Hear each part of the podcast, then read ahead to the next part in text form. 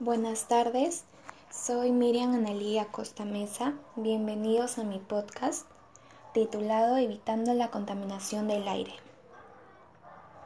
Si pueden darse cuenta, mi objetivo es motivar y preservar el cuidado del aire, más no contaminarlo.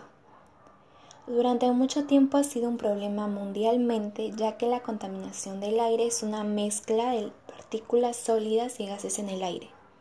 Debido a los automóviles, los compuestos químicos de las fábricas, el polvo, el polen y las esporas de moho pueden estar suspendidas como partículas. Hasta aquí tenemos que cuidar el aire. Es muy importante ya que si no lo hacemos nos afectaría y causaría graves enfermedades. La contaminación del aire es uno de los principales retos a los que nos enfrentamos. Los efectos de la contaminación atmosférica pueden ser irreversibles para la vida en el planeta, por lo que hay que trabajar para evitar, reducir, compensar o mitigar la contaminación del aire. Cada año se bate el récord de contaminación del aire, en el año 2019 se alcanzaron casi 40 mil millones de toneladas de CO2 en la atmósfera, superando el registro del anteaño pasado. Sin medidas eficaces, los efectos de la contaminación atmosférica serán nefastos para la vida en la Tierra. El cambio climático seguirá avanzando a gran escala y producirá todo tipo de fenómenos adversos como el crecimiento del nivel del mar, el incremento de las sequías, el aumento de la temperatura global, etc. Por eso la educación ambiental es fundamental para conocer en qué consiste la contaminación del aire y cuáles son los principales enemigos de nuestra atmósfera. Hay expertos que afirman que la contaminación atmosférica se presenta en diferentes sustancias que se derivan fundamentalmente de cinco focos de actividades humanas la concentración de estas sustancias químicas es altamente nociva para la salud del ser humano y de animales. Estas sustancias son el monóxido de carbono, el dióxido de carbono, el dióxido de nitrógeno, el óxido de nitrógeno, el ozono a nivel del suelo, el material particulado, el dióxido de azufre, los hidrocarburos y el plomo. La contaminación del aire se produce en industrias. En muchos países la producción de energía es la fuente principal de la contaminación del aire. Aunque no la única, la quema de carbón por parte de centrales eléctricas o aquellas plantas basadas en diésel son dos fuentes de emisión más frecuentes y nocivas. De la misma manera, aunque en menor medida en comparación con las anteriores, los procesos industriales y el uso de solventes en industrias químicas. Contribuyen a la contaminación del aire y el calentamiento global. Transporte. Cerca del 25% de todas las emisiones de CO2 relacionadas con la energía provienen del transporte.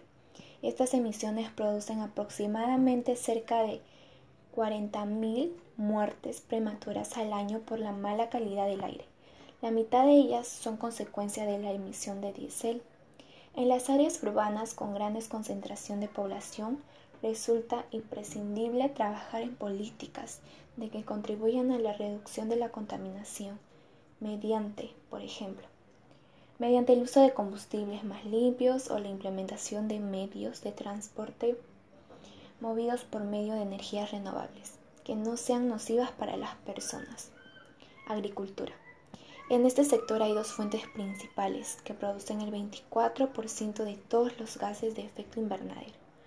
Por un lado, la quema de residuos agrícolas y por otro, el metano, amoníaco que genera la ganadería. Las emisiones de metano son especialmente destacables, puesto que afectan al ozono al ras del suelo.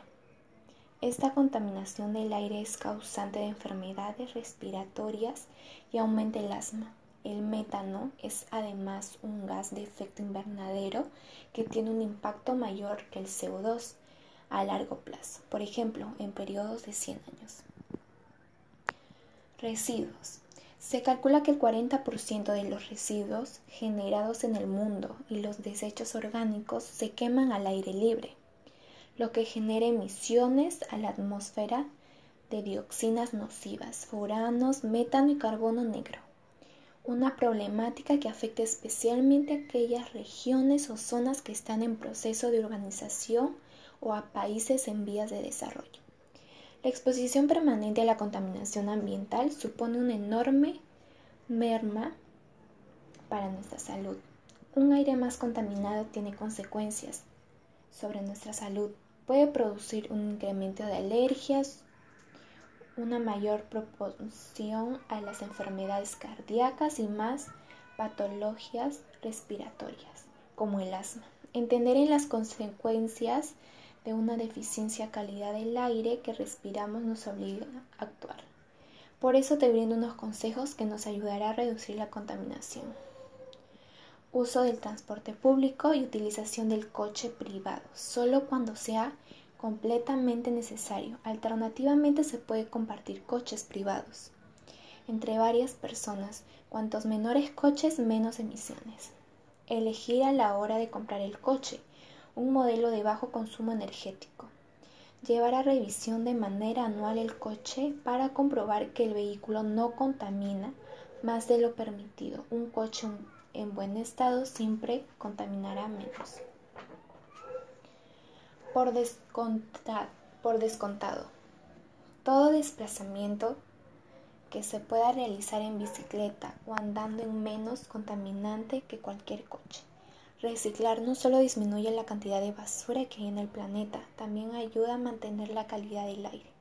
Se aprovechan los recursos y de esa manera se reduce considerablemente los procesos de fabricación que generan gases nocivos para la atmósfera.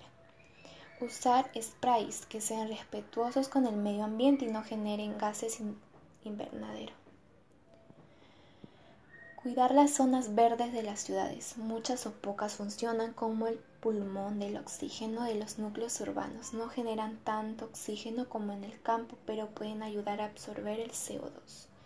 En caso utiliza bombillas de bajo consumo, con ello lograrás tener la misma luz a través del uso de energía eficiente. Después de haber escuchado las consecuencias de, de contaminar el aire, reflexionen de todo lo informado el día de hoy les invito a tomar buenas acciones y cuidar nuestro medio ambiente. Gracias por haberme escuchado y haberme tomado el tiempo de escuchar el podcast. Todo lo compartido es muy importante y les pido y quiero que lo compartan en todas sus redes sociales y los demás puedan tomar conciencia de esto. Y recuerda, sé parte de la solución y no parte de la contaminación. Les espero en otro podcast. Gracias.